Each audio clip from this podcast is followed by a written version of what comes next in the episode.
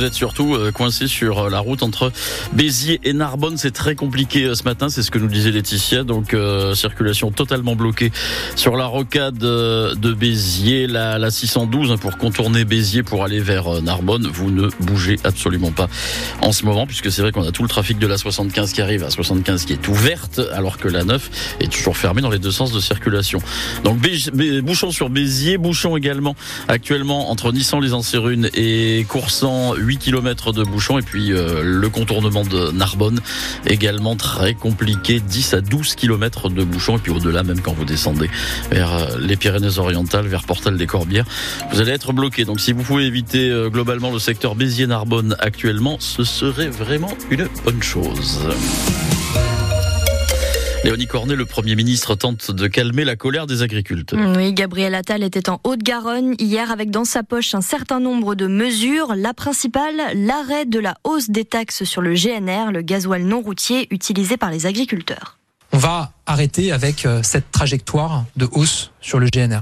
Une hausse de fiscalité où l'État ne gagne rien et où en plus les petits perdent. Enfin, pardon, mais ça s'appelle peut-être le, probablement le bon sens paysan. Mais enfin, il faut savoir dire que ça n'a pas grand sens.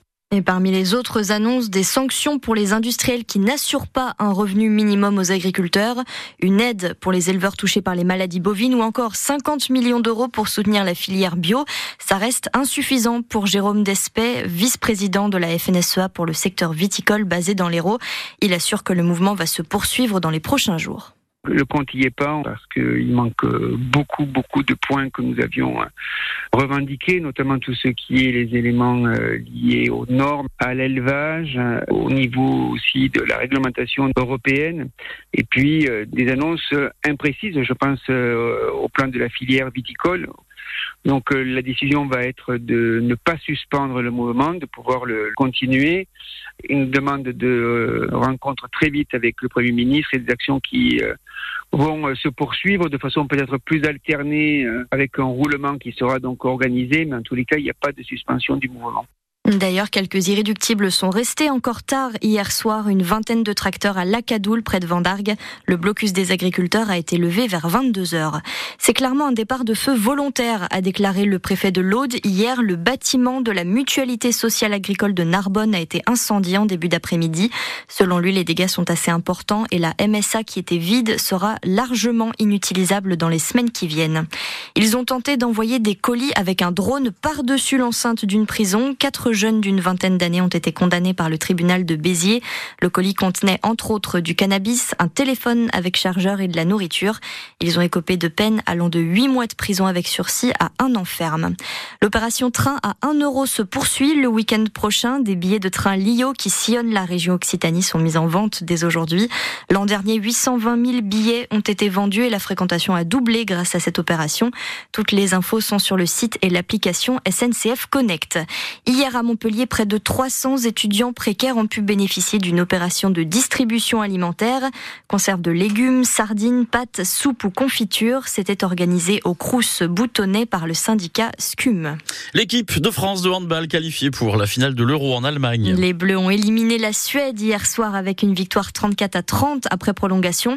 Les Français étaient menés à quelques secondes de la fin du temps réglementaire mais ont égalisé à la dernière seconde par un jet franc signé Elohim Prandi. Scénario incroyable qui fera date, y compris pour le sélectionneur Guillaume Gilles, pourtant habitué aux fins de match épiques avec les Bleus. On a quand même souvent euh, vu des scénarios assez, incroyables hein, dans notre sport. Euh, celui-là, j'avoue que ça faisait longtemps que je n'en avais pas vécu un aussi dément euh, dans le rapport de force, dans le fait que l'une équipe prend l'ascendant sur l'autre et, puis se retrouve d'un seul coup sans prise sur le, match. on est passé bien évidemment très très près de la sortie hein, et on se retrouve un peu suspendu à ce coup de génie de, de, Hello. Et en même temps, on sait qu'avec ce garçon, il peut se passer des choses assez, assez folles. je crois que c'est le genre de de, tir qu'il pourrait essayer quelques dizaines de milliers de fois chez lui euh, à l'entraînement. Euh, je crois que c'était écrit que ça devait se dérouler ce soir. La finale aura lieu demain contre le Danemark à 17h45. En rugby, la SBH l'emporte 44-25 face à Agen pour la 18e journée de Pro D2 à domicile hier soir. Béziers conserve sa troisième place au classement. Agen descend à la 11e place. Et puis en top 14, les rugbymen du MHR affrontent Pau en fin d'après-midi pour la 13e journée de championnat. La section paloise se déplace au GGL Stadium de Montpellier. Montpellier qui est pour le moment dernier du classement provisoire, Pau 6e.